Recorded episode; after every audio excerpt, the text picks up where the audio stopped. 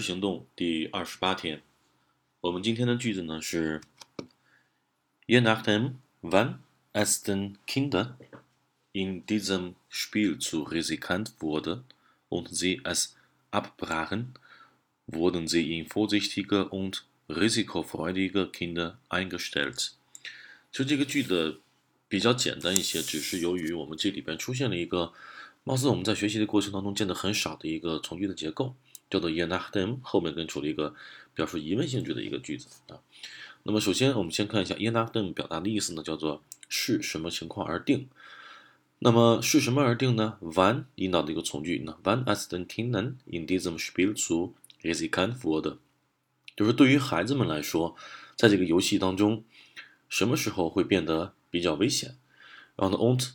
并且呢，sie es abbrachen，并且还有什么？他们什么时候去中断这个游戏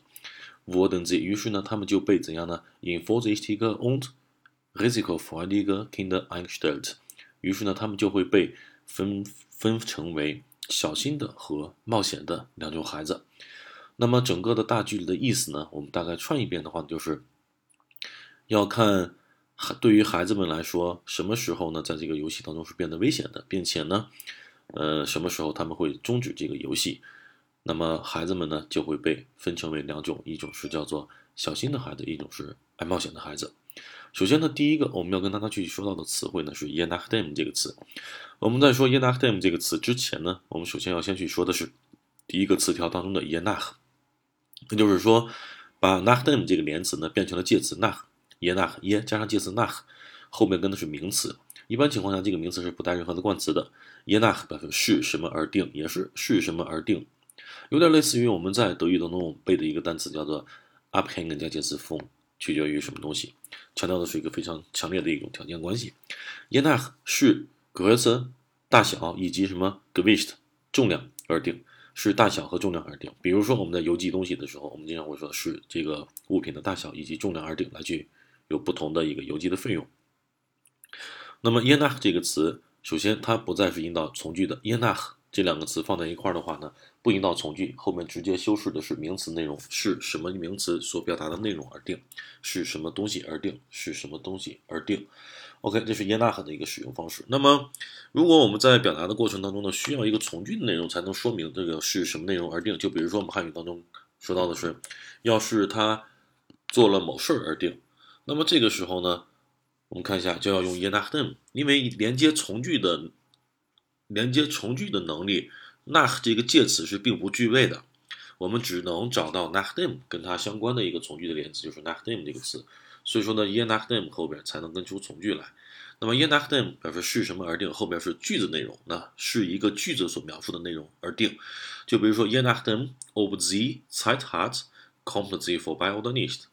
这这句话的意思是啥？要视他是否有时间而去而定，他才能够决定他来还是不来。OK，这里边一般情况下呢 y e n a c h d e m 这个词，呃，这个引导从句的关系的一个词呢，一般情况下后面引出来的从句一般都是用 op 引出来的，或者是用疑问词引导出来的从句，一般情况下都是这样的。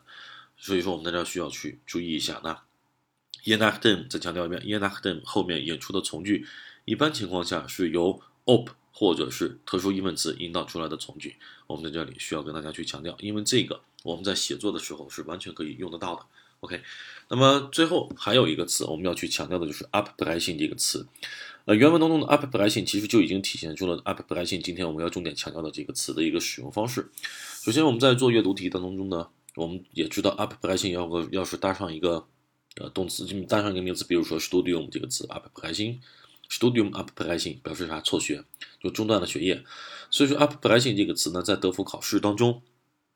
其实很少用到它，比如说折断什么东西，嗯，就比如摔断腿了，或者折断一根树枝的之类这些东西。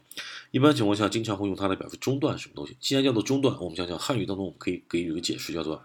提前结束什么事情，或者是呃停止做某事儿。那么所以说呢，我们 up p r e s i n g 这个词，我们就可以等同于提前结束 beenden 这个词，呃 vorzeitig beenden 等于这么一个表达方式，或者是结停止做某事儿 mit etwas aufhören。Mit etwas aufhören 这个词的使用方式，所以说呢，abbreching 这个词，我们在德福考试过程当中呢，如果我们在自己写作的时候，我们想要用另外一个词来去把它替换掉，或者是